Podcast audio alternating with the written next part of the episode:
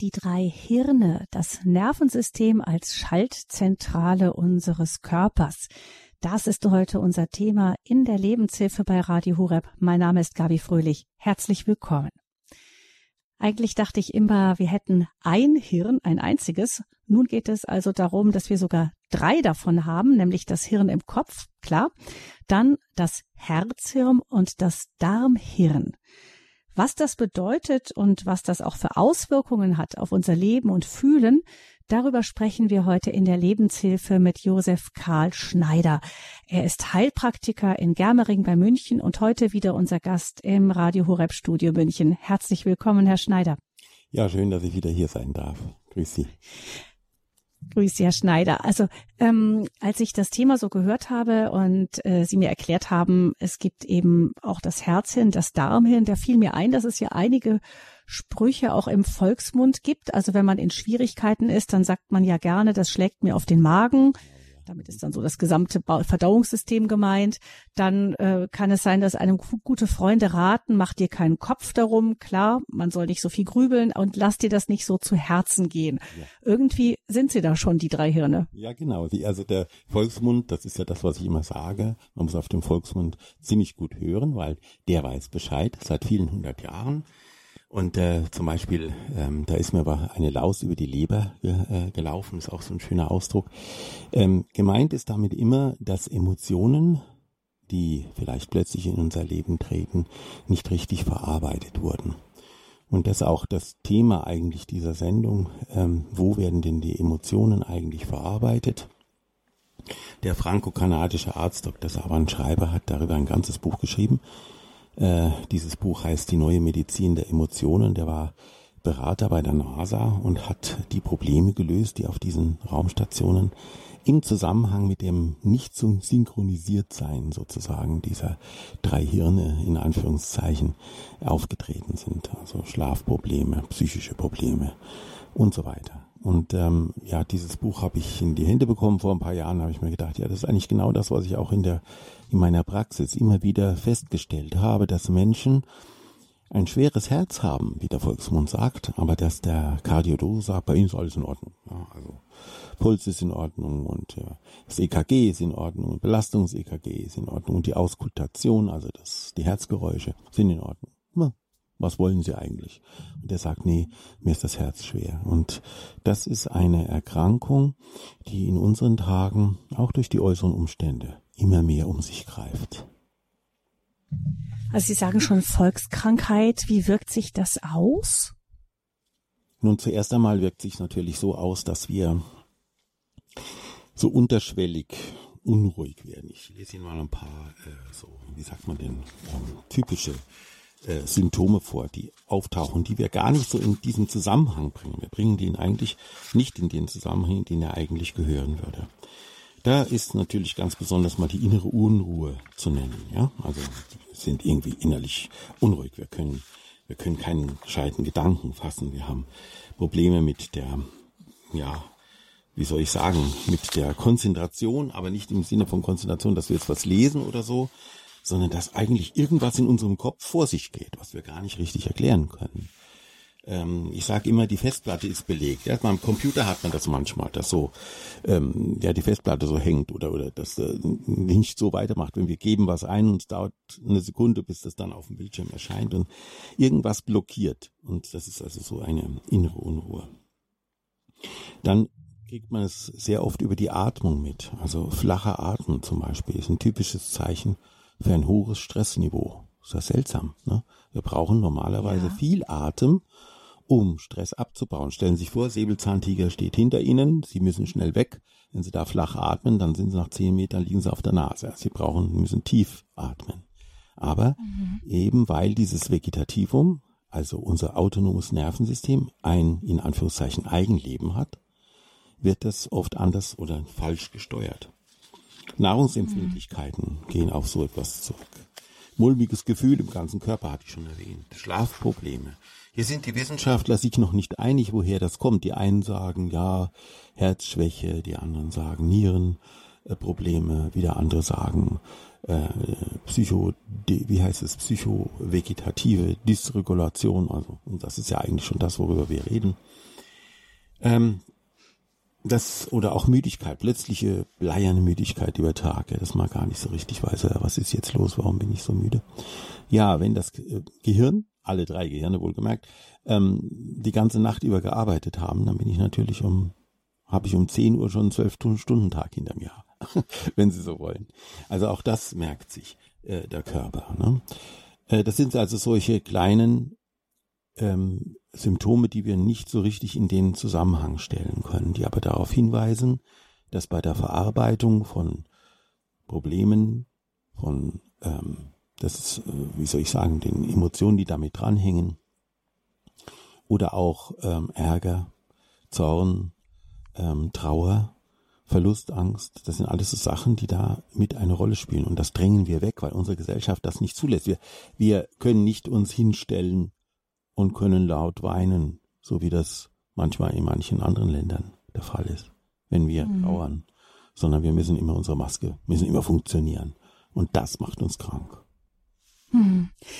Ähm, und dann gehen wir zum Arzt und bekommen dann eventuell irgendein Mittel verschrieben, das ähm, oder als als vielleicht wissen wir es auch und gehen zum Psychologen, um da irgendwie von, vom seelischen Aspekt her zu arbeiten. Aber Sie sagen, das hält, hängt alles zusammen. Eigentlich gibt es da eine Wechselwirkung. Genau, es ist also so, dass die ähm, Medizin, die man immer als Schulmedizin bezeichnet, ähm, dass die eigentlich aufholen muss. Also die Naturheilkunde weiß das schon lange, dass ein Zusammenhang besteht und dass ein Zusammenhang in diesem sogenannten Psycho somatischen Formenkreis. Das hat ja Hildegard vor 900 Jahren schon gewusst. Die wusste ganz genau, dass die schwarze Galle, wie sie es genannt hat, man hat ja damals die Säftelehre nur gekannt, also nur gute Säfte machen gesund und schlechte Säfte machen krank und die schwarze Galle war die schlimmste.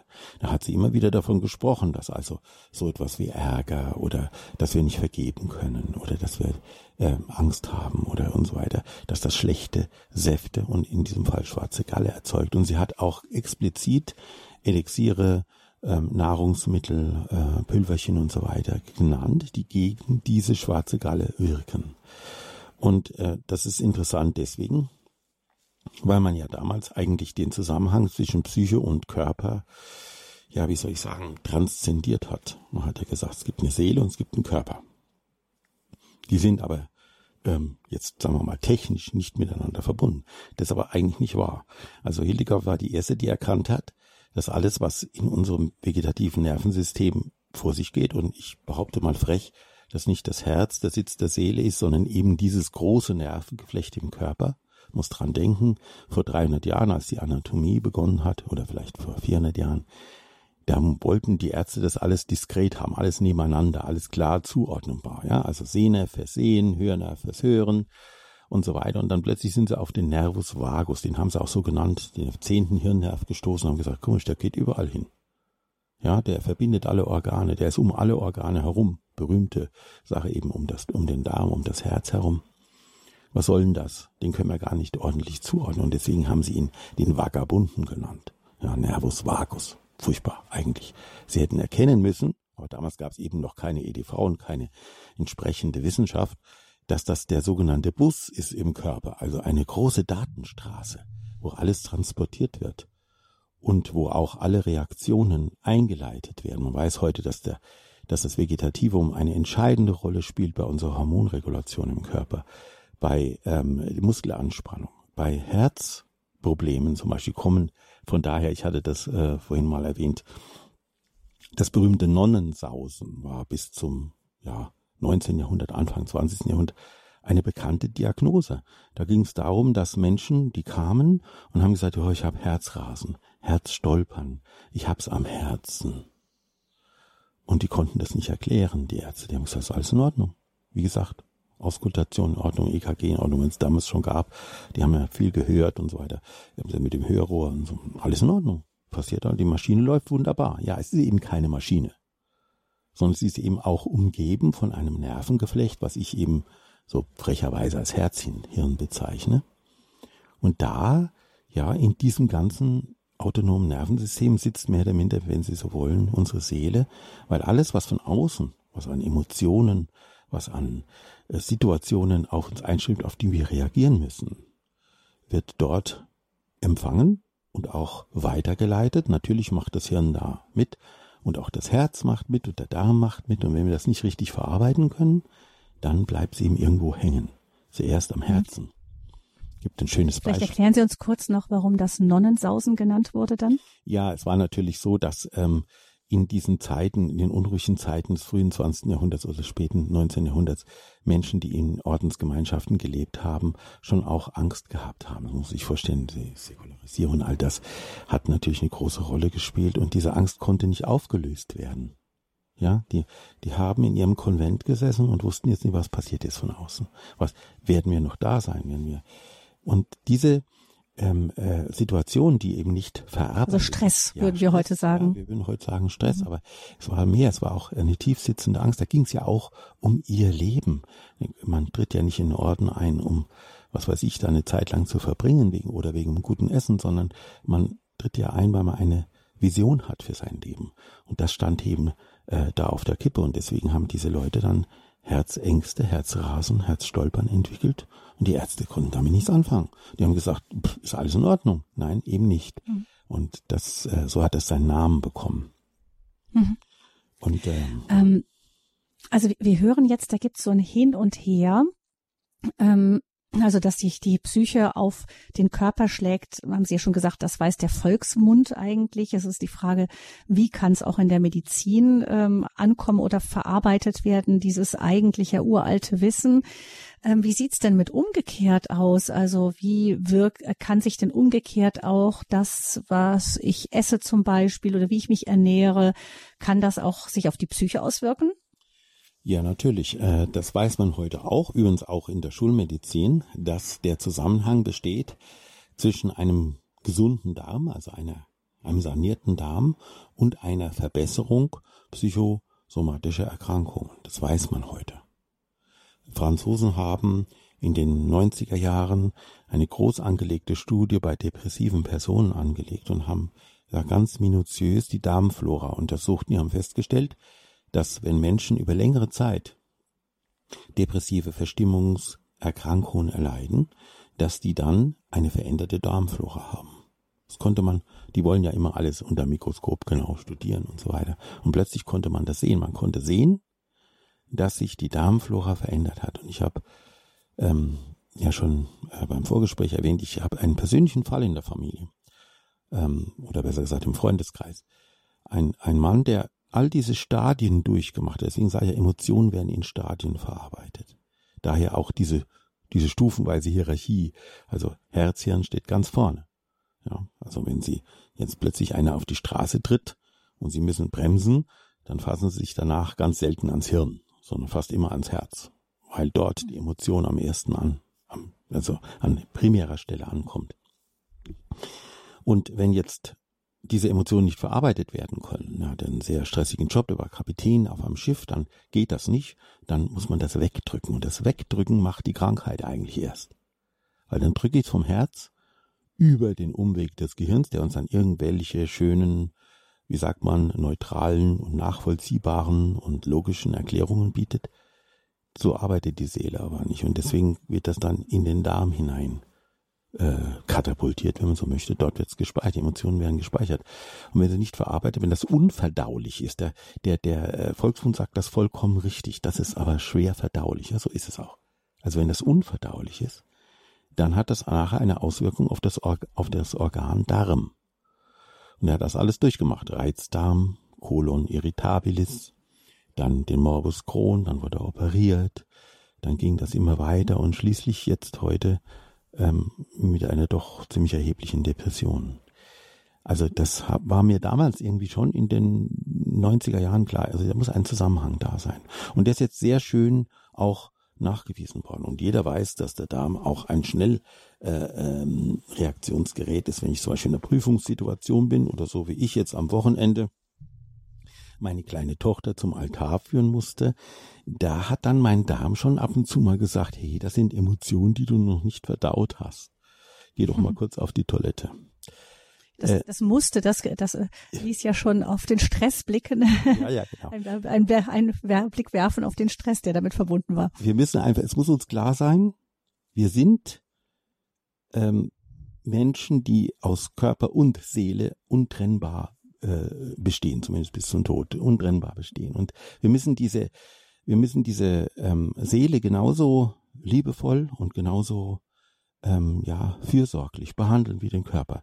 Heute ist mir das manchmal zu körperorientiert. Dann heißt es immer, ja, du musst dich selber finden und du musst dich gesund ernähren und du musst dich bewegen und du musst was weiß ich. Äh, ja, schon. Aber man muss auch beten. Man muss auch meditieren. Man muss auch in sich gehen können. Man muss mit Gott sprechen, einen Dialog haben mit ihm, dort zur Ruhe kommen, das Herz beruhigen. Das ist der erste Schritt, den ich in meiner Praxis, aber auch andere, die im Hildegard Heilkunde betreiben, machen. Wir beruhigen zuerst das Herz. Mhm. Denn da kommen die äh, Emotionen sozusagen primär an.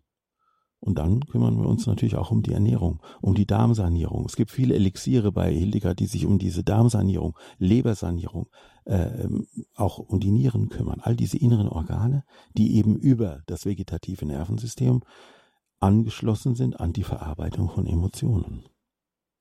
Also heute weiß ja auch die Wissenschaft, dass gerade Gefühle, Emotionen eben auch mit chemischen Botenstoffen zusammenhängen. Also man weiß jetzt zum Beispiel auch, dass ähm, wenn jemand depressiv ist äh, oder oder irgendwie ein schlechtes Loch hat aus irgendeinem Grund, dann greift man gerne zu Süßem, zu Schokolade, weil man inzwischen weiß die Forschung, dass das äh, dann auch Glückshormone ausgeschüttet werden, wenn da Zucker reinkommt irgendwie. Das heißt, da gibt es Zusammenhänge, das weiß man eigentlich schon ein bisschen länger, aber es scheint sehr schwer zu sein, das so eine sinnvolle ähm, ja, Umgang mit dem Menschen bei Beschwerden umzusetzen. Ja, es liegt vor allem daran, dass man ähm, leider, muss man sagen, durch die Ernährungsumstellung allein psychische Krankheiten nicht heilen kann. Mhm. Die Schulmedizin arbeitet ja immer mit dieser, wie gesagt, ich behandle jetzt den Darm. Und dann muss, wenn der Darm saniert ist, muss die Psyche auch saniert sein. Also jetzt im Umkehrschluss. Das stimmt aber auch wiederum nicht. Also mhm. wir sind wesentlich komplexer, als dass die Schulmedizin sich träumen lässt. Oder auch die Natur, auch die Naturheilkunde hat da nicht immer aufgeholt. Hildegard wusste vor 900 Jahren, dass da ein Zusammenhang besteht. Aber sie war eben sehr stark christlich geprägt und sie hat eben gesagt, das, was ich nicht weiß, das ersetze ich durch die Hilfe Gottes. Und das ist eigentlich meine Predigt auch. Also wir wissen wirklich nicht alles. Wir können gar nicht alles wissen. Also man kann auch nicht sagen, wo ist die Henne, wo ist das Ei da, nicht? Ist, ist, ist erst der Darm, Darm ein Reizdarm und führt der zu Depressionen oder waren da zuerst irgendwelche schwer zu verarbeitenden Eindrücke, die sich wieder auf den Darm auswirken? Da kann man ja in der Endlosschleife landen. So ist es. Und, und genau das ist der Grund, warum sich alle in der praktisch in der Medizin, völlig egal auf welcher Seite sie nun stehen, Schulmedizin oder Naturheilkunde, so schwer tun, weil die Ursachenforschung hier eigentlich ganz früh beginnen muss. Stellen Sie sich vor, Sie sind ein Kind, das in einer Familie aufwächst, in der Streit und Disharmonie herrscht. Jetzt sind Kinder ja so angelegt, sind ja so nah bei Gott, sie wollen versuchen, mit ihrer Liebe, mit ihrer Art und Weise Ausgleich zu schaffen. Geht nicht, die Eltern verstehen sie nicht oder was auch immer. So, was machen sie jetzt in dieser Situation? In dieser Situation bleibt ihnen als Kind nichts anderes übrig, als es gibt ja die Projektionssache dann in der Psychologie, dass dann irgendwie eine, eine Ente oder sowas oder ein Stofftier genommen wird, in dem man das hinein projizieren kann. Aber hilft das wirklich? Bleiben die Emotionen nicht einfach auch ein, Lebens, ein Leben lang da? Denken Sie an Soldaten, die dieses posttraumatische Syndrom haben. Ähm, Saban Schreiber, den eben erwähnte franco-kanadische Arzt, hat da sehr lange mit diesen Leuten gearbeitet, hat ein Verfahren entwickelt, wie man durch Klopfen auf äh, die Stirnhöhlen und im Bereich der, des Nasenflügels und der Stirne ähm, eine Reaktion des, eine Entspannung, eine Entkrampfung des äh, vegetativen Nervensystems erreichen kann. Wer kommt da drauf, dass wenn ich auf die Stirn klopfe, dass ich dann so ein posttraumatisches Syndrom behandeln kann? Hm. Also es gibt ganz viele von diesen Dingen, die wir einfach äh, nicht wissen, auf die wir manchmal kluge Ärzte draufkommen oder in dem Fall ein kluger, kluger Psychiater, der gesagt hat, alle meine, meine Medikamente, die ich so gebe, die Psychopharmaka, die ändern zwar die Hirnchemie, aber die ändern nichts an den Orten, wo die Emotionen die müssen verarbeitet werden. Es muss verdaut werden. Und da, wie gesagt, ich komme immer wieder darauf, durch das Gebet und die Hinwendung zu Gott, die Hinwendung zur Heiligen Schrift, auch durch die Ohrenbeichte, kann man wieder neue Lebensfreude generieren. Mhm. Und die Lebensfreude ist es, die am Schluss heilt. Gott heilt durch die Lebensfreude. Auch eben gerade psychische Probleme. Man weiß ja, dass die Depression deswegen so heißt, weil wir eben keine Lebensfreude mehr empfinden, weil wir nicht mal mehr morgens aufstehen wollen. Das kann durchbrochen werden, aber das nicht durch Medikamente oder da kann es vielleicht betäubt werden oder verändert werden. Auch nicht durch Bewegung und Joggen und ich weiß nicht was alles. Damit kann es vielleicht unterstützt werden. Nicht einmal durch Süßigkeiten, die ja nebenbei auch noch einen erheblichen Suchtfaktor haben. Die Leute wissen das immer nicht, aber der weiße Zucker, also der Zucker, der bei uns überall drin ist, der ist um ein Vielfaches süchtig machender als der schlimme Stoff Heroin. Hm. Das wissen viele Leute nicht. Also Zucker kann im Moment auch mal ein bisschen helfen. Man weiß ja, dieses Spiel zwischen Dopamin und Serotonin, das wird ja immer überall propagiert. Das muss im Gleichgewicht sein. Letztendlich sind wir da wieder bei Hildegard mit dem berühmten Säftegleichgewicht. Aber es ist einfach so, Emotionen führen in unserem autonomen Nervensystem, wenn man so möchte, ein autonomes Leben. Man muss es dort verarbeiten. Und da ich ja ketzigerweise behaupte, dort ist auch der Sitz oder der Anschluss an die Seele, muss es in der Seele verarbeitet werden. Erst wenn es dort verarbeitet ist, dann ist es auch im Körper weg. Ich werde oft gefragt, ja, wie erreiche ich das denn? Was, äh, wie kann ich denn das machen und so weiter? Und ich habe die und die Probleme und dem und dem kann ich nicht ver verzeihen und so. habe ich gesagt, verzeihen ist auch falsch. Verzeihen heißt ja nur, dass ich die Perspektive verziehe. Ich muss vergeben. Vergeben ist so, dass es nie da war. Oder, wenn ich die Zeile im Vater unser bete, vergib uns unsere Schuld, wie auch wir vergeben unseren Schuldigern, dass mir da partout niemand mehr einfällt, dem ich noch was vergeben könnte. Und das sind so die Punkte, die, die ähm, da wichtig sind, wenn es darum geht, diese drei Hirne, in Anführungszeichen, zu beruhigen und die Emotionen, die daran gespeichert sind, zu verarbeiten. Also das ist der auf der Weg, dass wir in einer belastenden Situation stecken. Das sagen ja, klagen ja viele auch heute drüber, dass eben in den letzten Jahren da einiges an Last, auch gesamtgesellschaftlicher Last mit Ängsten verbunden zu uns gekommen ist. Einmal ging es Thema Krankheit, Thema Krieg, Thema Versorgung. Also da werden so Urängste geweckt wieder.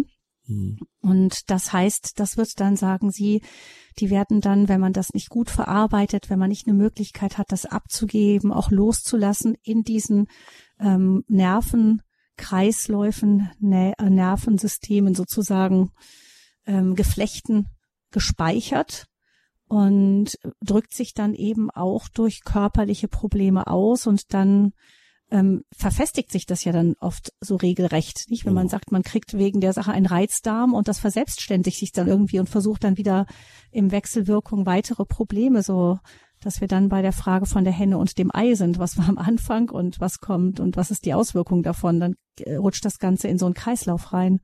Ja, und vor allem diese Verfestigung, die Sie da ähm, angesprochen haben, das ist eben die Chronifizierung, wie es heißt in der Medizin. Und äh, da führt dann auch oft dieser Weg in diese Schleife, die wir vorhin gehabt haben. Übrigens auch bei der Therapie. Dann heißt es dann in dem Arztbericht austherapiert. Gibt's nicht. Austherapiert gibt's nicht. Letztendlich bedeutet das, ich gebe auf. Und das ist eigentlich nicht ganz richtig, weil ich muss ja, wie gesagt, diesen Teil, und das ist ja unser Problem in unserer Gesellschaft, dass wir äh, Gott so rausrechnen aus unserem Leben. Ja, ähm, jetzt gerade wenn wir, wenn ich an die schöne Kirche von äh, vom Wochenende denke, an die an die Hochzeit, dann ähm, war das einfach guttuend, wenn man sieht, dass diese Liebe Gottes oder dass die Eheleute die Liebe Gottes widerspiegeln, dass die dass die Ehe ein Symbol dafür ist. Aber wir haben in unserer Gesellschaft ganz wenig Berührung, mit Ausnahme von Radio Horeb ist ja sonst niemand da, der jetzt, sagen wir mal, den Angelus betet mit den Leuten. Oder haben Sie schon mal Angelus auf der Antenne Bayern gehört? Ich noch nicht. Ähm, das, der ganze psychologische Bereich wird viel zu verkopft. Jetzt sage ich das mal, wie es ist, also von der einen Gehirnseite her immer betrachtet. Aber es gibt eben diese seelische Seite. es gibt diese Seite des Glaubens und der Liebe, die von Gott kommt. Und wenn man die ausspann, ausspart, in der Gesellschaft kleinlaut oder unhörbar macht, dann haben die Menschen auch äh, keine Möglichkeit, darüber nachzudenken, weil auch unser Leben so schnell und so komplex geworden ist. Also eine Möglichkeit, wie man wirklich etwas tun kann, außer den vielen äh, ja, medizinischen Möglichkeiten, über die wir noch äh, sprechen werden, ist, dass ich wirklich mir die, am Tag die Zeit nehme fürs Gebet. Ich sage das eigentlich in jeder Sendung. Dreimal am Tag sich Zeit nehmen, um mit Gott zu sprechen. Und ich kann da ruhig aufgeregt sein. Mein Herz kann ruhig rasen. Mein Herz kann ruhig ängstlich sein. Oder ich kann da stehen mit meiner Tochter im Arm und denken, lieber Gott, bitte steh mir bei, dass wir das alles gut durchstehen. Diese Stoßgebete. Wir haben das alles verlernt. Wir sind, wir sind eine, eine Gesellschaft von Ameisen geworden, die ähm, mit einem Art Taktgeber im Kopf herumlaufen und sagen, bis da und da muss es so und so funktionieren. Und deswegen werden wir krank, weil wir dann keine Zeit mehr haben für diese wichtigen Dinge. Ja. Das also wir sind eine Gesellschaft von Ameisen geworden, die nur noch im Takt funktionieren irgendwie. Und das ist aber nicht der Mensch, sagen Sie. Sie erinnern uns daran, dass es gut und wichtig ist, sich zum Beispiel dreimal am Tag wieder sozusagen rückverbinden an unsere geistige Quelle. Und dieser ganze Bereich wird oft in der Gesellschaft, auch in der Medizinbehandlung einfach ausgespart und das ist halt nicht ganz ohne Folgen, wenn im Menschen eben all das zusammengehört, sagt Josef Karl Schneider. Er ist Heilpraktiker und bei uns zu Gast hier in der Lebenshilfe bei Radio Horeb. Wir werden gleich nochmal ausführlicher äh, sprechen darüber, was kann man tun eigentlich? Was kann man denn konkret tun, wenn man irgendwie spürt, ich habe da sozusagen, da liegt mir was auf dem Magen, da liegt mir was auf der auf der Seele, mein Herz ist schwer. Wie kann man so ganzheitlich einfach auch an das Thema rangehen? Und das ist immer schön, wenn wir das tun können mit ihrer Beteiligung, ihren ganz konkreten Beispielen. Deshalb jetzt hier an dieser Stelle auch schon die Hörernummer zur Lebenshilfe bei Radio Horeb zum Thema die drei Hirne, das Nervensystem als Schaltzentrale unseres Körpers mit dem Heilpraktiker Josef Karl Schneider. 089 517 008 008. Das ist die Nummer zur Sendung 089 517 008 008. 08. Wir freuen uns über Ihre Anrufe mit vielleicht auch ganz konkreten Fragen. Sie können natürlich wie immer auch anonym anrufen und nach der Sendung auch mit ähm, Herrn Schneider für sich persönlich auch noch sprechen. Aber wir freuen uns auch immer, wenn Sie Ihre Beispiele hier mit einbringen, weil uns das auch oft hilft, einfach ganz konkret zu werden. Also 089 517 008 008 die Nummer und nach einer Musik geht's weiter im Gespräch mit Josef Karl Schneider.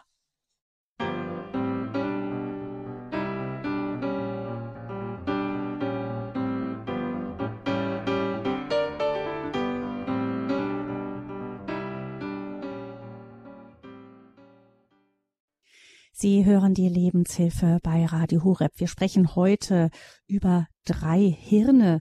Das Hirn im Kopf, dann das Herzhirn und das Darmhirn. Josef Karl Schneider, er ist Heilpraktiker ähm, in Germering in der Nähe von München. Unser Gast im Studio München hat uns erklärt, warum diese ähm, drei Hirne sozusagen auch ähm, selbstständige in sich äh, stimmige Geflechte sind, die aber miteinander kommunizieren. Also es geht um diese ganzheitliche Sicht auf den Menschen mit Psyche, aber auch seinem organischen Leben. Vielleicht noch mal ganz kurz, Herr Schneider, bevor wir unsere ersten Hörer mit reinnehmen, die Frage, wie diese, also wofür ist dieses jede einzelne Hirn zuständig im Körper und wie ja, kommunizieren die miteinander, wirken die sich aufeinander aus? Das ist eine schöne Frage, weil es so eine schöne ähm, Frage ist, die, aus, die auch die Schulmedizin stellen könnte. Also, sie hängen alle zusammen. Sie sprechen alle miteinander. Sie beeinflussen sich alle gegenseitig. Man weiß, dass das Darmnervensystem durch zahlreiche Botenstoffe mit dem Gehirn in Verbindung steht.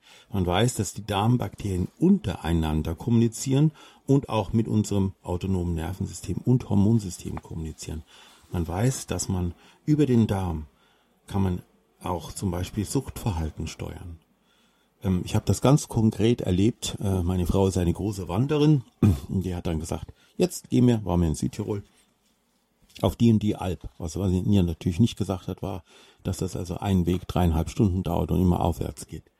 Und ich bin jetzt nicht der allerleichteste, ja. Und so nach ungefähr zwei Stunden, wo ich mich äh, dann da doch sehr anstrengen musste, hatte ich ursprünglich wollte ich da einen tollen Kaiserschmarrn auf der Alm essen. Da habe ich mich schon die ganze Zeit drauf gefreut, aber nur zwei Stunden lang. Und plötzlich, so nach zwei, zweieinhalb Stunden, ich hatte keinen Hunger auf, auf Zucker mehr. Ich konnte das gar nicht verstehen. Der, der Kaiserschmarrn änderte sich in eine deftige Wurstplatte. Also es passiert tatsächlich etwas, wenn diese Darm, wenn dieses Darmnervengeflecht mit dem Hirnnervengeflecht spricht. Und die mhm. Bewegung, das weiß man ja, ähm, steuert auch die, die Verdauung mit. Also ohne Bewegung ist die Verdauung schlecht. Man sagt deswegen immer, die Leute sollen spazieren gehen und so weiter. Aber es ändert sich auch etwas an unserem Appetit, an der Art und Weise, wie wir Nahrung wahrnehmen oder sie uns visionieren, was wir das als nächstes haben wollen. Mhm. Es gibt einen Spruch, den ja meine alte Hausärztin, die mich auch mit allen möglichen Büchern versorgt hat, wie sie wusste, dass ich Heilpraktiker werden will, hat sie mir gesagt, merk dir eins, wir sind eigentlich Veterinäre. Wir schauen, ob das Fell glänzt, ob der Patient Hunger hat und Durst hat und ob er lachen kann. Und das habe ich mir wirklich gemerkt. Das ist wirklich der zentrale, die zentrale Beobachtung bei allem, was sonst noch natürlich fachlicherseits notwendig ist. Aber das ist wirklich das. Also unsere Lebensfreude drückt sich dann richtig körperlich aus. Und wie ich dann oben auf der Alm war, die werden lachen, was habe ich dann bestellt? Dann habe ich dann ganz deftige Spaghettis bestellt. ja, also Sie sehen, es ändert sich. Ja, einem, eine Wanderung. Ja, auf eine Wanderung. Ja. Der Körper brauchte immer wieder was anderes. Braucht immer wieder was in dem anderes, Moment. Ja. Und dann ja, weiß man. Spannend dahin zu schauen. Mhm. Und dann weiß man auch zum Beispiel beim Reizdarmsyndrom, das ja bei vielen Leuten leider vorherrschend ist, dass man durch ausreichende Bewegung und vor allem durch Trinken. Ich sage das in jeder Sendung, sage ich trinken, trinken, trinken. Wasser ist das ganz in, und zwar Wasser ohne, ohne Kohlensäure, weil die Kohlensäure nämlich auch den Säurehaushalt, den Säurebasehaushalt verändert. Das Trinken ist das ganz Entscheidende für unsere Gesundheit, auch für die Darmgesundheit und damit auch für die Psyche.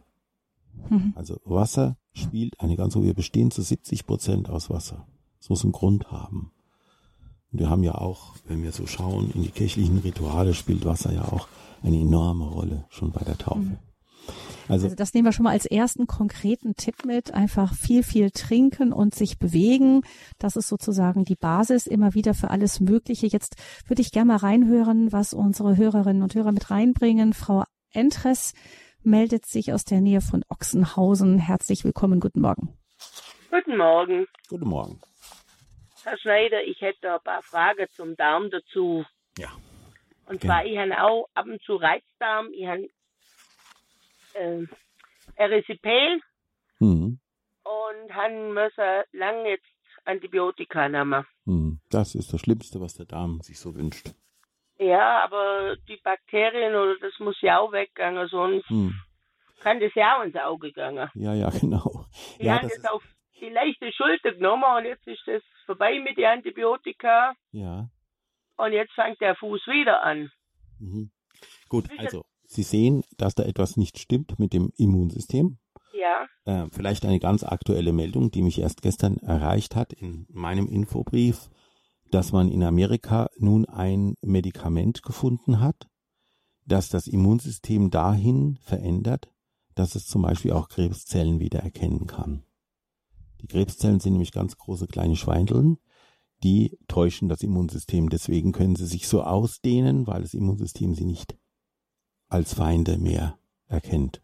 Und dieses Medikament, das man jetzt getestet hat und das man sehr erfolgreich getestet hat mit, und jetzt halten Sie sich fest, mit 100 Prozent ähm, Wirksamkeit, hat also bewirkt, dass das Immunsystem die Krebszelle, es war in dem Fall ging es um Darmkrebs, erkannt hat und auch beseitigt hat. Nach einem halben Jahr waren diese Leute ohne Operation, ohne Chemo wieder gesund. Und daraus sollen sie sehen, dass ihr Immunsystem das ganz Entscheidende ist, um sie gesund zu halten. Das gilt auch für die Grundbeschwerden, die sie haben. Unterstützen Sie das, indem Sie Ihren Darm unterstützen. Sie wissen daher, ist unser großes Immunsystem, unser größtes Immunorgan, vor allem durch fermentierte Lebensmittel, also Sauerkraut, Joghurt, die sogenannten Präbiotika mit ballaststoffreicher Ernährung und auch Lebensmittel wie etwa Brokkoli, Knoblauch und Zwiebeln, aber natürlich in sehr kleinen und vor allem gedünsteter Art und Weise, weil die ja sonst blähen. Also es soll keine, es sollen keine Blähungen entstehen, sondern es sollen nur die guten Stoffe, die in diesen Pflanzen drin sind, ihnen äh, zur Seite stehen. Mhm. Und Sie müssen auch, es gibt präbiotische, ähm, zum Wiederaufbau der Darmflora gibt es auch äh, entsprechende Medikamente, die Ihr Arzt kennt die und kann die auch verschreiben. Sie müssen schauen, dass Sie Ihren Darm wieder fit machen. Und äh, dann kann vielleicht eine weitere Antibiotika-Behandlung dann äh, entfallen und Sie können äh, Ihre Erkrankung dann mit naturheilkundlichen Mitteln in den Griff bekommen. Das geht aber nur, nochmal, die Naturheilkunde kann nur mit dem Körper zusammen, also nur mit seinem Immunsystem und seiner Kompensationsfähigkeit zusammen einen Erfolg haben. Ja. Ähm, die, die Darmbakterien, wo der Arzt verschreiben kann, ist das dann eine Kassenleistung? Ja, das ist eine Kassenleistung. Also in Ihrem Fall ganz sicher. Mhm. Weil Sie ja auch äh, Darmprobleme haben durch diese Antibiotika-Behandlung. Das, mhm. das muss ja immer auch nachgewiesen werden, woher kommt das. Und da kann man sagen, das kommt wegen der Antibiotikagabe. Und dann, glaube ich, ist es schon eine Kassenleistung. Dieser Schneider, Sie sind ja Hildegard-Therapeut und ja. Sie haben mal was gesagt von den gelben Fettzellen, wie man die am besten bekämpfen kann. Beim Lipidöm. Ja, also ähm, die haben ja, das ist auch, letztendlich sind die gelben Fettzellen auch eine Art, wie der Körper was loswerden möchte. Mhm. Ja, es hat etwas zu tun mit dem Fettstoffwechsel. Ja. Und auch für den Chef, äh, für den, für den Fettstoffwechsel gibt es eine ganze Reihe von ähm, Möglichkeiten in der Naturheilkunde, wo es jetzt nicht medikamentös behandelt werden muss. Kann zusätzlich oder nebenbei oder begleitend auch die Naturheilkunde gefragt werden. Und hier gibt es zum Beispiel ein ganz gutes äh, äh, Buch. Schauen Sie da mal nach, vielleicht in Ihrer Buchhandlung, dass Sie das kennen wie man den Fettstoffwechsel im Körper positiv durch Naturheilkunde, vor allem durch Pflanzenheilkunde und durch Ernährungsumstellung, ähm, ja, positiv beeinflussen kann. Aber die Darmsanierung steht ganz, ganz oben bei Ihnen, ganz oben. Ja. Ja? Und viel trinken. Vergessen Sie nicht. trinken, trinken, trinken. Und zwar kein Kaffee. Am, besten viel mit Süßstoff. Ja, nee, nee. Süßstoff ist auch ganz gefährlich. Süßstoff ist auch. und Kräutertees. Gibt es da Kräutertees, wo das unterstützt? Ja, genau. Und da tun sie ein bisschen Honig rein. Ein bisschen Honig. Bio-Honig. Okay. Von echten Bienen. Ja? Mhm. Echten Bienenhonig, ja. okay. Ja. Gut, danke schön, Frau Entres, für Ihren Anruf. Natürlich. Mit dem Joghurt, da ist mir auch was aufgefallen. Wenn man den im Hofladen holt, der Joghurt, der hält bis zu dem Haltbarkeitsdatum. Und wenn man industrielle hat, dann hält der noch Monate drüber über das Datum. Ist, ist dann frage ich mich, was, was haben die im Berg mit der Milch gemacht, egal ob Milch oder Joghurt oder Sahne? Ja. ja. Äh, da lebt ja mhm. gar nichts mehr. Also ich bin der Meinung, und jetzt möchte ich mal eine große Stange brechen für alle unsere Bauern. Wie ich letztens eben auf der Wanderung war, war ein großes Plakat aufgestellt auf einem der äh, Weiden. Da stand drauf, du sollst nicht vergessen, dein Bauer sorgt für dein Essen. Und das möchte ich an der Stelle wirklich empfehlen. Wenn Sie die Möglichkeit haben, beim Bauern was zu bekommen, dann kaufen Sie es dort. Denn da ich erinnere mich, dass die Bauern in Balderschwang immer von der totgeschossenen Milch sprachen, die es im Supermarkt gab. Ja, genau. sicher, da lebt sicher weniger. Man kann ja Joghurt durchaus auch selber zu Hause machen. Kann man auch, kann man auch. Aber wenn man einen Hofladen hat, wo der Bauer das alles mhm. schon gemacht hat, der ja nun wirklich ein Profi ist auf diesem Gebiet, mhm. dann sollte man es dort kaufen. Wunderbar, vielen Dank, Frau Entres, auch noch äh, für diese, diesen Schlusshinweis. Dankeschön für Ihren Anruf. Immer natürlich klar am Radio können wir nur Richtungen, Tipps geben. Herr Schneider muss den Menschen, Sie haben ja gesagt, wie sieht er aus, glänzt das Fell, kann er lachen. Das können Sie alles am Telefon nicht so gut feststellen. Deshalb natürlich hier keine abschließenden äh, keine Ferndiagnosen, Ferndiagnosen und Behandlungsvorschläge. Muss man alles sorgfältig abklären. Aber es geht um die Richtung. Danke für Ihren Anruf. Eine Hörerin ruft uns an aus dem Raum Ulm. Anonym, guten Morgen. Ja, schönen guten Morgen, grüß Gott. Ich will es etwas kürzer machen wie meine Vorgängerin, damit andere Menschen auch noch drankommen. Ja.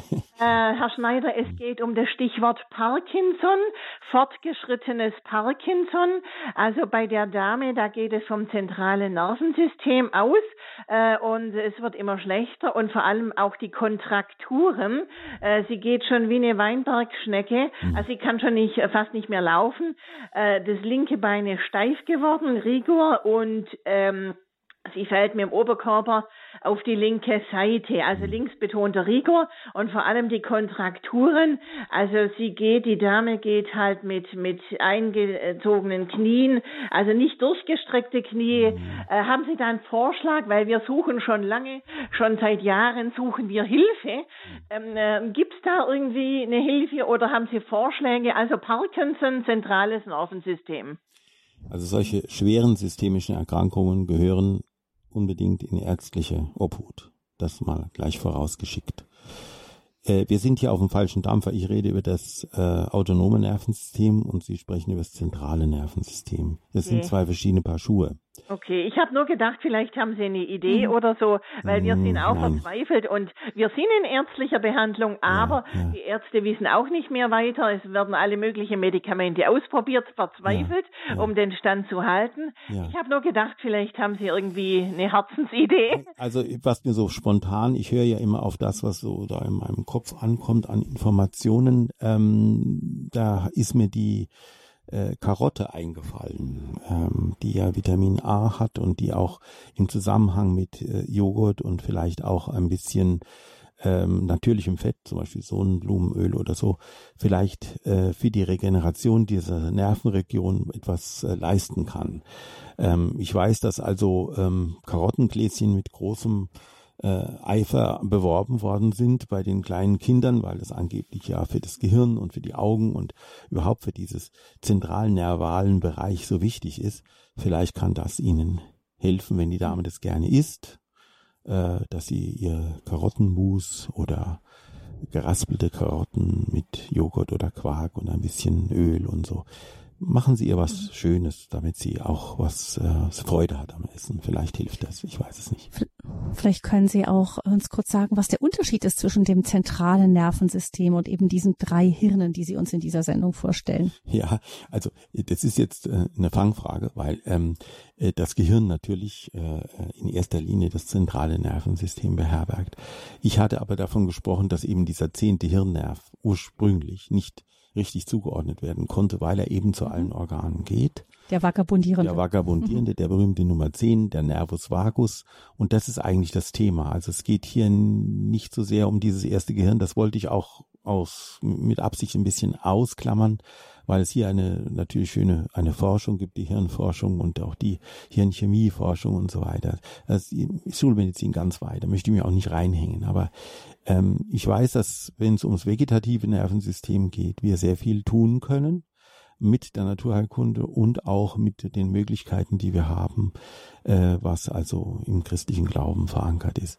Äh, hier wirkt die Medizin sozusagen sanft. Mhm. Aber ja. Aber leider haben wir nicht für alles so eine Art Zauberstab Nein, parat. Das haben wir nicht, das haben wir nicht. Hm, ja, was ich, sicher ist Parkinson eine Krankheit. Ich kenne das aus der eigenen Familie. Das ist schwer, das ähm, mitzuerleben. Nicht, ja. wie, wie man dann am Ende schon ja. sehr viel mehr tun kann als früher über Medikamente, aber ja. eben im letzten und, und sollte ist es auch eine Erkrankung und. Ja, ich wollte hm. noch sagen, es gibt auch eine Anlaufstelle für Menschen, die an diesen äh, es gibt überall eine Stiftung für Parkinson-Erkrankung, genau wie es auch eine Stiftung für die deutsche Depressionshilfe gibt. Da gibt es also ein, äh, wenn Sie das mal niederschreiben wollen, für die Depressionshilfe gibt es ein, ein Infotelefon, das hat die 0800 33 44 533, 33, 44, 5, 33 und das ist für Menschen, die an Depressionen an Depressionen leiden und ähm, mhm. es gibt auch genauso, ich habe ich natürlich jetzt hier nicht vorbereitet für Parkinson und mhm. für andere Erkrankungen, Alzheimer und so. Es gibt für diese schwereren Erkrankungen schon immer auch Anlaufstellen und da kann man sich noch mehr Hilfe holen. So, ich habe das jetzt gerade mitgeschrieben. Wir werden das nach der Sendung. Sie müssen uns ein bisschen Zeit geben, recherchieren und dann können Sie das auch beim Hörerservice dann ja ähm, herausfinden. Ich schreibe es dann rein, aber geht, braucht dann halt ein halbes Stündchen nach der Sendung, bis alles da ist. Ja, vielen Dank unserer Hörerin für den Anruf. Alles, alles Gute für die besagte Dame auch. Gottes Segen. Wir wissen, dass das für alle keine leichte Zeit ist. Jetzt geht es weiter mit einer Hörerin, die uns aus Nordrhein-Westfalen anruft, ebenfalls anonym. Ich grüße Sie. Ja, grüß Gott. Grüß Sie. Äh, da es gerade um Joghurt ging, möchte ich gerne persönlich die Erfahrung mitteilen, dass ich seit einiger Zeit den Joghurt selber mache und das geht ganz wunderbar. Ich nehme eine Glasschüssel, wo ungefähr anderthalb Liter reinpassen, erhitze die Milch, ganz normale Milch aus dem Discounter, ein Liter oder etwas mehr, kann man ein bisschen Sahne durchtun und dann mit einem Oberflächenthermometer gehe ich sicher, dass das nicht über 50 Grad erhitzt ist und dann gieße ich das Ganze auf zwei, drei Esslöffel handelsüblichen Joghurt. Da kann man verschiedene Sorten nehmen. Stelle das 12 bis 24 Stunden warm, eingehüllt in eine Wolldecke oder Heizungskeller oder was immer da zur Verfügung steht. Dann hat man am nächsten Tag einen wunderbar gut schmeckenden äh, Joghurt, der sich auch im Kühlschrank dann noch verfestigt und äh, also wirklich ganz easy zu machen ist in kurzer Zeit. Worauf ich eigentlich kommen wollte, ist ein äh, Video, was mich sehr berührt hat, jetzt von ähm, einem Interview von Michael Nils bei Punkt Preradovic auf YouTube. Und zwar sagt er, dass wir in dieser Zeit praktisch unter einem Dauerstress leben, durch die Ängste, die entstehen, dass uns immer wieder neue Bedrohungen angekündigt werden und ähm, dass dadurch unser Denken zurückgeworfen wird auf diese praktisch kortikalen Funktionen und dass, äh, dass wir also mehr äh, diese stereotypen Denkmuster dann auch übernehmen und unbewusst handeln in den Reflexen. Und dass die ganze äh, Sphäre des kreativen Denkens, des Plans und der Offenheit für neue Gedanken eben zurückgeworfen wird, auch durch hormonelle Veränderungen. Und auch, äh, dass durch diesen dauernden Cortisolspiegel, der erhöht ist, ja eine Zustand der chronischen Entzündung auch begünstigt wird. Ja, genau. Mhm. Und er sagt, was ich sehr wichtig finde, dass es eben gut ist, wie Sie ja auch sagen, sich Zeit zu nehmen für sich selbst, aber auch für soziale Kontakte.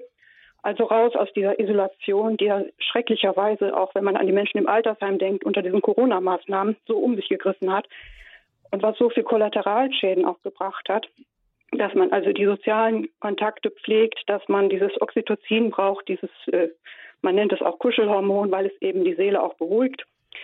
Und dazu auf organischer Ebene auch, dass man Übergewicht verhindern soll, weil da auch immer Entzündungsbotenstoffe ausgeschüttet werden, wenig Zucker. Und ein ganz wichtiger Punkt, den auch der Dr. Nils immer wieder auch bearbeitet hat, das sind die äh, Omega-3-Fette, wobei es nicht reicht, Leinöl zu nehmen. Das ist zwar auch gut, aber eben die sollen von dem fetten Seefisch kommen als Fischöl oder Algenöl. Hm.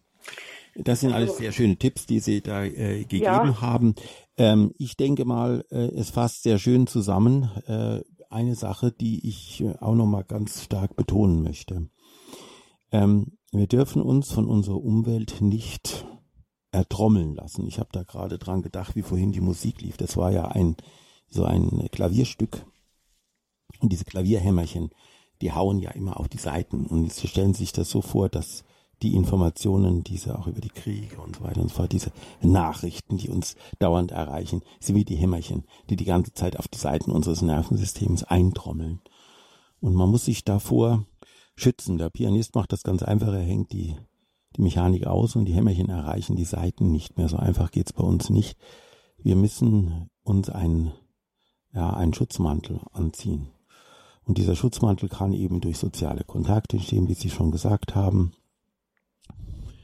Er kann durch das Gebet, durch die Gemeinschaft in der Kirche entstehen. Er kann durch ähm, ja, Wanderungen in der Natur entstehen, dass wir über die Natur, über das Wandern im Grün, das Waldbaden oder auch Küstenbaden oder Bergbaden ähm, ein, eine Perspektivveränderung haben, die uns einen kleinen Schutzmantel bietet. Und wir müssen auch so autonom sein, dass wir nicht alle Nachrichten hören oder sehen wollen, dass wir auch mal sagen, jetzt habe ich Schnauze voll, jetzt mache ich mal zwei Tage keine Nachrichten an. Oder dass sie mal ähm, einfach auch auswählen, was sie konsumieren. Unsere Gesellschaft ist nicht nur, die sind nicht nur die Ameisen, die getaktet sind, sondern die werden auch die ganze Zeit wie mit diesen Hämmerchen äh, mit Informationen be, behämmert. Und wir müssen da versuchen, ein bisschen auszusteigen, um unsere psychische Gesundheit, unsere körperliche und psychische Gesundheit ähm, wiederherzustellen. Mhm. Und gut essen und trinken, das weiß der Volksmund auch, war hält Leib und Seele zusammen. Und, am besten in Gemeinschaft. Ne, am mhm. besten in Gemeinschaft, ja. Zumindest, ja. zumindest wo zwei oder drei in meinem Namen versammelt sind. Das kennen wir ja, diesen Spruch. Wunderbar. Vielen Dank unserer Anruferin für den Hinweis und die Gedanken, die Sie beigesteuert haben. Weiter geht's in Landshut mit einer weiteren Hörerin, die sich anonym gemeldet hat. Ich grüße Sie. Grüß Gott, Herr Schneider. Grüß Gott. Grüß Gott. Ja, ich habe angerufen, weil ich habe gelesen, es geht ums Gehirn, weil ich äh, habe jetzt nach jahrelangem Leiden, also ich bin immer noch drin und bin richtig verzweifelt, ähm, gehört, dass einfach die Symptome, die ich habe, also ich vertrage keine Hitze, mhm. kann nicht mehr richtig kochen, weil der Dampf tut so weh oder wenn bloß was ins Gesicht kommt, dann bleiben die Schmerzen und ich habe immer Zahnschmerzen, obwohl schon viel gemacht wurde. Mhm es ist so chronisch und jetzt hat mir jemand gesagt, äh, das Gehirn, da gibt es äh, eine Stelle für Temperatur oder Körperoberfläche, dass es eigentlich alles zusammenpasst, was ich, was ich habe, das kommt vom Gehirn. Mhm. Und ich dachte äh. immer, die, ich war schon in Schmerzkliniken oder, mhm. oder wenn ich bloß irgendwo stehe, wo es ein bisschen kalt ist, dann tut mir die Blase weh, dann haben die in den mhm. Bericht geschrieben, das ist äh, ja psychosom somatisch. Ja. Hm. Und dabei habe ich jetzt erfahren, das ist, äh, das, das geht alles vom Gehirn aus. Jetzt wollte ich Sie fragen, weil Sie ja geschrieben haben, äh, heute geht es ums Gehirn. Jetzt haben wir einfach getraut und angerufen. Ja, also es, in dem Fall äh, geht es tatsächlich um das äh, autonome Nervensystem, weil es ist ähm, verantwortlich für die Weitergabe dieser ganzen Informationen. Und auch, äh, es gibt einen berühmten amerikanischen Arzt, der gesagt hat, wir müssen froh sein, dass unser Nervensystem so aufgebaut ist, dass es also chemoelektrisch funktioniert. Das heißt also, es hat eine sogenannte Hysterese, eine Verzögerung eingebaut, weil sonst würden wir, wenn wir auf eine heiße Herdplatte greifen aus Versehen und es hätte eine Direktverbindung zum Gehirn, äh, könnten wir das möglicherweise nicht überleben. Ähm, aber es geht bei Ihnen genau um dieses System, also um diese Hysterese, um diese Verzögerung. Die spüren Sie nicht mehr.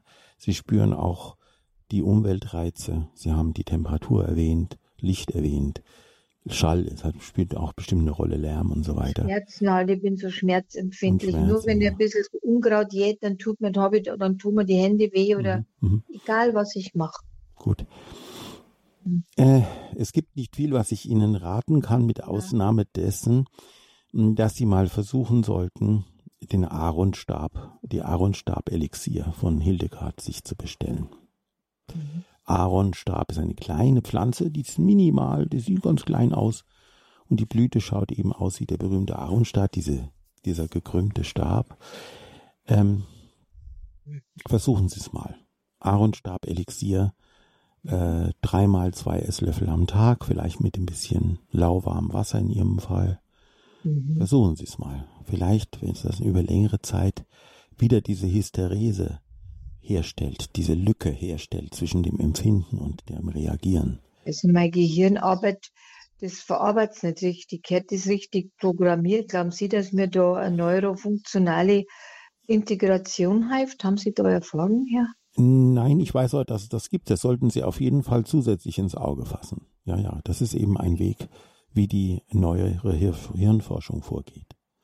Okay, dann Aber den Aaronstab können Sie durchaus als, äh, als gibt's Ergänzung. Den beim Porsche oder beim? Ja, den gibt es beim Porsche und den gibt es auch bei anderen. Auf der Internetseite, die hier in Radio Horeb geschaltet ist, über meine Sendungen, stehen verschiedene Quellen drauf. I forget's gut, ja. ja? Mhm. Ihnen auch danke. Wiederhören. Ja, Wiederhören. alles Gute auch. Bevor wir den nächsten sehr. reinnehmen, möchte ich noch gerne mhm. ein bisschen was mhm. sagen. Wir hatten vorhin über die unverdauten Probleme gesprochen. Ja. Der letzte Fall zeigt uns ziemlich gut, dass äh, Menschen, die über lange Jahre mit diesem, die andere Hörerin, die Vorvergängerin hat gesagt, der erhöhte Cortisolspiegel führt zu dauerhaften Entzündungssignalen. Und das ist genau das, was jetzt bei der Dame eine Rolle spielt. Ähm, wir müssen sehen, dass wir diese Reize minimieren. Und deswegen sage ich, nehmen Sie sich die Zeit für sich. Da wird auch kein Handy angeschaltet und kein Telefon eingesteckt und kein Radio läuft und kein Fernseher. Nehmen Sie sich die Zeit für sich. Sie dürfen mit Gott können Sie immer reden in Ihrem Herzen. Sie können sich zurückziehen, Sie können beten, Sie können was Schönes lesen in der Bibel oder auch in einem anderen geistlichen Buch. Nehmen Sie sich diese dreimal eine halbe Stunde, sind anderthalb Stunden am Tag. Sie nehmen sich Zeit für sich und lassen sich nicht von den Hämmerlein behämmern. Egal welchen. Mhm. Ja, mhm. weil diese Zeit brauchen Sie, um innerlich gesund zu werden. Äh, die Darmsanierung haben wir schon erwähnt. Ich möchte da noch ein paar Entspannungsübungen sagen. Ja. Auch der Darm muss sich entspannen können. Und das kann er am besten, wenn wir auch Ruhezeiten einhalten. Also zum Beispiel der berühmte Mittagsschlaf.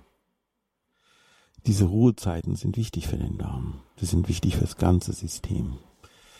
Das, dann habe ich die Spaziergänge äh, erwähnt, also die regelmäßige Bewegung. Ich habe das Wasser erwähnt. Ich habe Joghurt erwähnt und Quark spielt auch eine große Rolle. Diese Milchprodukte, sofern man sie verträgt, wenn man sie nicht verträgt, dann kann man gerne eine Ernährungsberatung in Anspruch nehmen, einen Fachmann, der einem das dann erklärt, wie man die Dinge ersetzen kann. Aber wichtig sind eben diese Mikrobiotika für den Darm. Also die Darmflora, die Darmzusammensetzung ist ganz wichtig. Es wird geschätzt, dass sich 95 Prozent unseres Glückshormons Serotonin im Darm befindet. 95 Prozent. Hm. Und das Serotonin ist unter anderem bekannt für den Einfluss auf ein positives Glücksgefühl. Also für die Lebensfreude ist das Serotonin sozusagen die Grundlage. Da fällt mir wieder ein Volksmundspruch an. Liebe geht durch den Magen. So ist es, kann ich bestätigen. Ein lieben Gruß an meine Frau. ja, danke schön für den Anruf. Dann hören wir einen Hörer diesmal, der uns aus Neuss anruft. Guten Morgen. Ja, guten Morgen. Danke erstmal noch, dass Sie noch ergänzt haben an, an dem äh, Sachen, äh, denn die vorherige Hörerin, mhm. die hat mir aufgezeigt, wo es enden kann, wenn ich mich dem Symptom sozusagen nicht, nicht äh, entgegenwirke. Ja. Ähm, die Fragestellung ist, kann man auch in einer Beziehung dran kaputt gehen, wenn man sich zu viel Fremdes zu eigen macht? Meine Symptome, Schlaflosigkeit, Magen-Darm-Probleme, bis hin dann irgendwann Kribbeln im Nervensystem. Mhm. Meine Frau wollte mich dann sogar gerne einweisen. Ich war ja psychisch krank. Jetzt, mhm. wo ich weg bin, beruhigt sich das Kribbeln. Ich vermute, dass auch eine Verpilzung ist, denn wenn ich ein Knistern im Kopf spüre, wie man das sonst hat bei prickelnder Brause im dann ist das mit dem Kohlendioxidgehalt nicht richtig. Hm, gut, Sie äh, tun natürlich gleichzeitig auch so ein bisschen Diagnosen da einfließen lassen. Ich muss noch mal fragen, ist das eine Beziehung, die Sie, also partnerschaftliche Beziehung oder die Beziehung zur Umwelt? Wovon welcher Beziehung? 20 Jahre Ehe, die jetzt hinüber ist. Der Anfang war schon eine Verweigerung. Ich hätte ihr die Hochzeitstag verdorben. Mhm. Und nachher mit den Kindern nach dem Motto, wenn da was passiert, dann bist du da schuld. Ewig alarmisiert bis ja. zum nachtlichen Also Weg. ewig schuld sein. Mal, da ist, das ist so still draußen, ja. ob da einer ist. Ja. Hören Sie. Immer äh, ewig schuld sein ist genauso schlimm wie ewig gestresst sein. Das ist auch ein Hämmerchen, das ständig auf Sie einprasselt. Tun Sie sich den Gefallen und versuchen Sie sich eine Vertrauensperson, zum Beispiel einen Mediator. Die Kirche bietet auf ihren Internetseiten, ich weiß nicht, wo Sie, in welchem Bistum Sie sind, schauen Sie mal. In, müsste Köln sein. Mhm. Müsste Köln sein, ja. Also da gibt es bestimmt eine Stelle, die sich mit Mediation, also mit dem, ja, wie soll ich sagen, mit dem Richtigstellen von Beziehungen äh, gut auskennt. Und tun Sie sich selber den Gefallen, diese Ruhezeiten, die Sie gerade erwähnt haben, das wird dann besser, wenn Sie Ruhe haben, suchen Sie diese Ruhezeiten aktiv auf.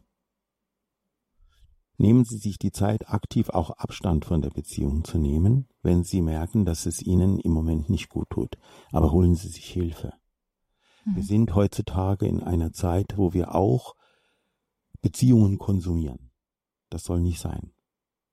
Ein guter Priesterfreund, den ich habe, der hat uns gestern gepredigt in, in der, in der Hochzeitspredigt, hat er gesagt, wir wollen keine Wohlfühl-Ehen, keine Wohlfahrts-Ehen. Wir wollen Ehen, die sich gegenseitig tragen. Und wenn das nicht funktioniert, wenn da einer ist, der auch das vielleicht nicht akzeptiert oder vielleicht sie von Anfang an nicht akzeptiert, dann brauchen sie die Hilfe von einem Mediator. Sie schaffen das alleine nicht, auch nicht mit Medikamenten. Und ähm, sie sollten natürlich auch den Rat vom Psychologen oder einem Psychiater, der auch christlich eingestellt ist, holen. Aber ich glaube, das Beste ist der Mediator, weil sie müssen in den Dialog kommen. Das ist übrigens auch eine, schön, dass Sie das sagen, das ist ein Punkt, den ich am Schluss ganz wichtig nochmal unterstreichen möchte. Wir leben, das hat eine Dame hat das gesagt, die mit der Kommunikation in unserer Gesellschaft, dass die immer, dass wir nur einseitig bestrahlt werden. Suchen Sie die Kommunikation. Und da gibt es auch Schulen, die eine gewaltfreie Kommunikation oder Stellen, die eine gewaltfreie Kommunikation Ihnen geben können. Suchen Sie die Kommunikation, denn nur dann haben Sie eine Möglichkeit, den anderen wirklich kennenzulernen. Übrigens, das gilt auch fürs Gebet. Das ist ja Kommunikation mit Gott. Also, ähm, die Kommunikation spielt eine große Rolle. Eine verdorbene oder eine abgeblockte, eine verhinderte Kommunikation, die macht genauso krank wie dauerhafter Stress. Mhm. Ja, danke schön für den Anruf. Das zeigt uns eben, wie ähm, genau Kommunikation außen äh, stört dann am Ende auch die Kommunikation im Körper, ahne ich so etwas. Und da geht es ja gerade drum, dass bei diesen drei Hirnen, wie Sie sie genannt haben, diese Nervengeflechte um Kopf, um, um das Herz und um den Bauch, um den Magen-Darm-Trakt, dass die, äh, die müssen ja miteinander gut kommunizieren und wenn da was aus dem Gleichgewicht kommt, spüren wir das körperlich, das spüren wir aber auch seelisch. Also ja. das geht eins ins andere über. Das haben wir jetzt verstanden, ganz besonders hier in dieser Sendung. Vielleicht noch ein kleines Thema. Resümee für, ja. die, für die Therapie. Also wie gehe ich zum Beispiel jetzt als Natur, als Hildegard Heilkundler da dran? Ja. Das erste ist das Herz. Also ich bemühe mich, das Herz zu beruhigen durch alle möglichen Maßnahmen, die ich eigentlich schon alle erwähnt habe. Dann gehe ich in einem zweiten Schritt dazu, die Lebensfreude, die dann neu entsteht, zu fördern. Das ist dann meistens eben durch dieses Waldbaden oder die Kommunikation mit anderen. Wir hatten von diesem Hormon, diesem Oxy, hm, den Namen weiß ich nicht mehr, äh, gesprochen, was dann ausgeschüttet wird, wenn man miteinander kommuniziert, wenn man miteinander umgeht. Und als drittes ähm, und wichtigstes und Langzeittherapie gibt es eben diese Darmsanierung.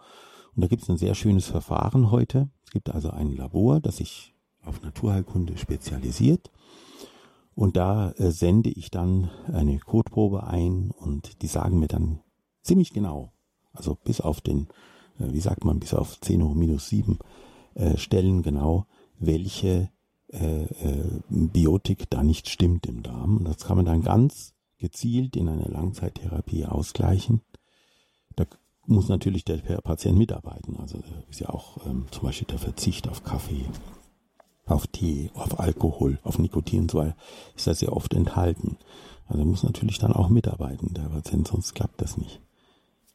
Und das wäre dann der dritte Schritt, also drei Schritte Herz, Be Bewegung, wenn so wollen, oder äh, andere Einstellungen zur Umwelt. Und drittens halt eben die Darmsanierung. Wunderbar. Die drei Schritte, die drei Hirne, das Nervensystem als Schaltzentrale unseres Körpers ist das Thema gewesen hier in dieser Sendung mit Josef Karl Schneider. Er ist Heilpraktiker in Germering bei München. Alles Gute, Gottes Segen Ihnen allen wünscht Gabi Fröhlich.